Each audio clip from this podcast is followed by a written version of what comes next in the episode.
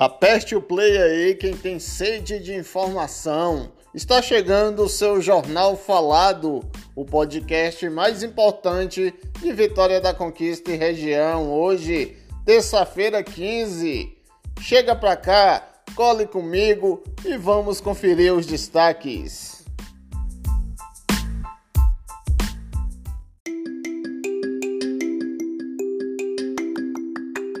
Hoje eu fui abordado pelo ouvinte, que também é uma pessoa com deficiência visual, e ele estava reclamando do piso tátil que está sendo colocado ali no entorno do novo terminal da Lauro de Freitas, desse terminal que tem essa reforma duvidosa.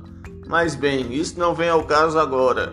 Ele disse que está sendo é, colocado de maneira irregular, aleatoriamente. Aquele tem uma sinalização ali, que tem as bolinhas indicando uma entrada, que tem um obstáculo. Só que ele notou que as sinalizações não estão atendendo às regras da BNT.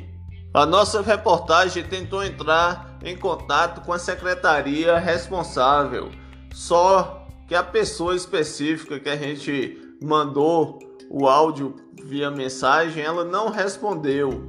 Então, o que acontece é o seguinte: vai implantar, vai instalar um equipamento e não pergunta o público que vai usufruir da, daquele serviço, que vai usufruir da pista tátil, no caso. E aí fica lá um negócio, um elefante branco sem serventia nenhuma, dinheiro público perdido. E quem é que paga a conta, ouvinte? Pois é, somos nós. Blog do Baiano. Jornalismo independente profissional. Blog do Baiano. Blog do Baiano.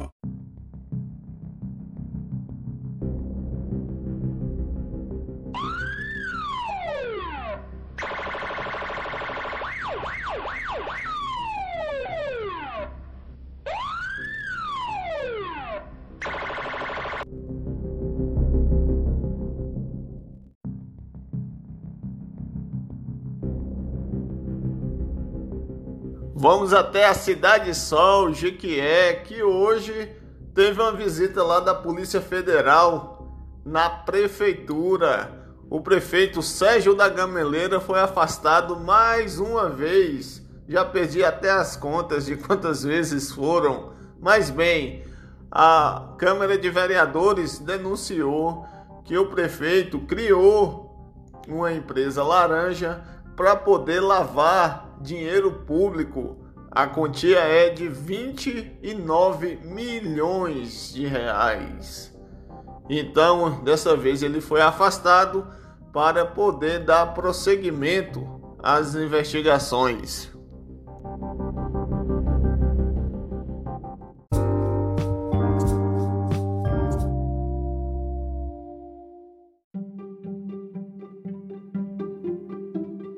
Olha só, o Cine Bahia Conquista está oferecendo vagas de emprego para empregada doméstica, auxiliar de cozinha, cozinheiro, salgadeira, o salgadeiro, né?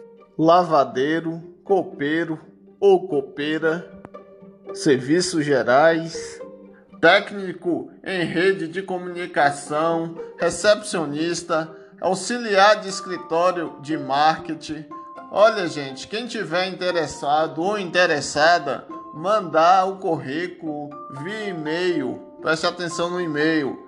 É cinebahiaconquista@gmail.com. Especificar, né, qual é a vaga que quer concorrer e também mandar o PIS ou então CPF, porque se não mandar nenhum desses dois, não concorrerá à vaga. Então, boa sorte para todo mundo.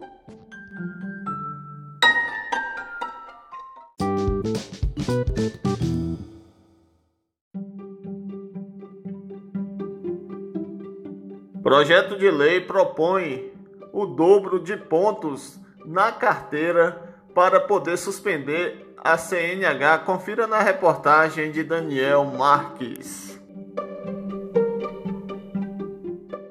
Um projeto que espera votação na Câmara dos Deputados pode dobrar tanto a validade da habilitação como os pontos necessários para a suspensão da carteira.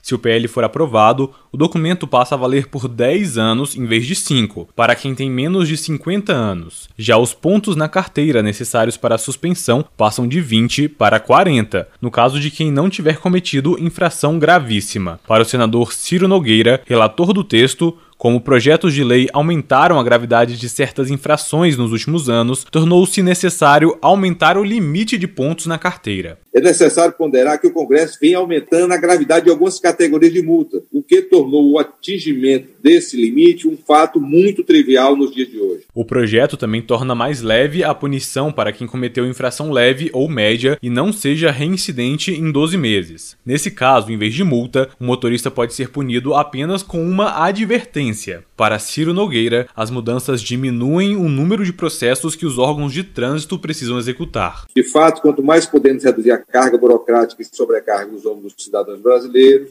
mais reduziremos o custo do Brasil. E isso trará reflexos positivos no crescimento e no emprego do nosso país. As mudanças não são consenso entre os especialistas de trânsito. Muitos avaliam que flexibilizar a punição pode acabar incentivando comportamentos de risco. É o que analisa o doutor em transporte e professor da Estácio Brasília, Arthur Moraes. Falar o celular, excesso de velocidade e bebida são os três fatores de, de maior risco de acidente. Dois deles estão sendo contemplados na, nessa flexibilização, certo? Que é falar o celular e excesso de velocidade, em torno de 20% da velocidade da via. Essas duas infrações, o motorista terá que cometê-las, cometê-las não, terá que ser flagrado cometendo o dobro de vezes atualmente. A lei também flexibiliza a obrigatoriedade de se usar o farol baixo em rodovias. De acordo com a proposta, a medida só vai ser necessária em rodovias de pista simples. Além disso, os novos veículos precisam vir de fábrica com luzes de rodagem diurna.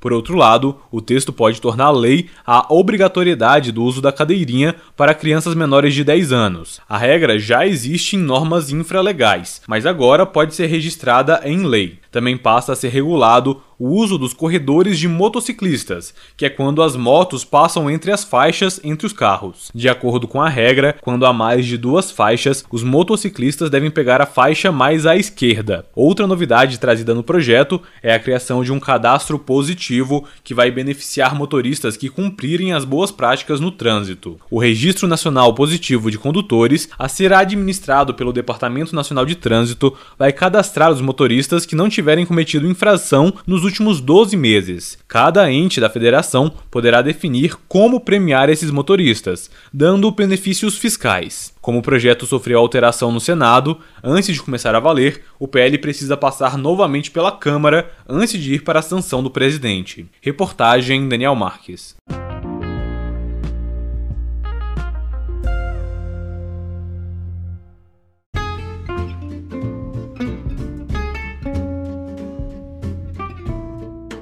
Falando aqui agora do boletim epidemiológico de Vitória da Conquista, a Secretaria de Saúde informou que do início da pandemia até hoje, nessa terça-feira 15, 6.515 pessoas já se contaminaram com o novo coronavírus. 6.001 já estão recuperadas. Em recuperação, 389 que se recuperam em hospitais internadas, no caso, 29 que se recuperam em isolamento domiciliar, é, 360.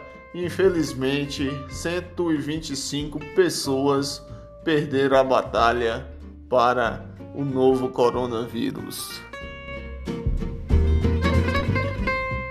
Blog do Baiano.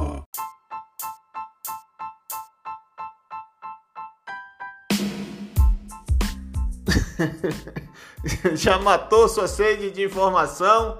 Então repete aquilo comigo que você está cansado, cansada de saber. Esse podcast está disponível de segunda a sexta-feira no Spotify, Google Podcast, Apple Podcast, Rádio Public e aonde? Isso mesmo, na sua plataforma preferida. Quero conversar com você no Instagram, marcelo.baiano, vai lá. Ou pode ser também no Facebook, Marcelo Baiano. Deixe o seu recado, a sua mensagem em caso de denúncia, reclamação, aí como você já está sabendo. o WhatsApp é qual? 77992 05 7414. Um abraço e até amanhã.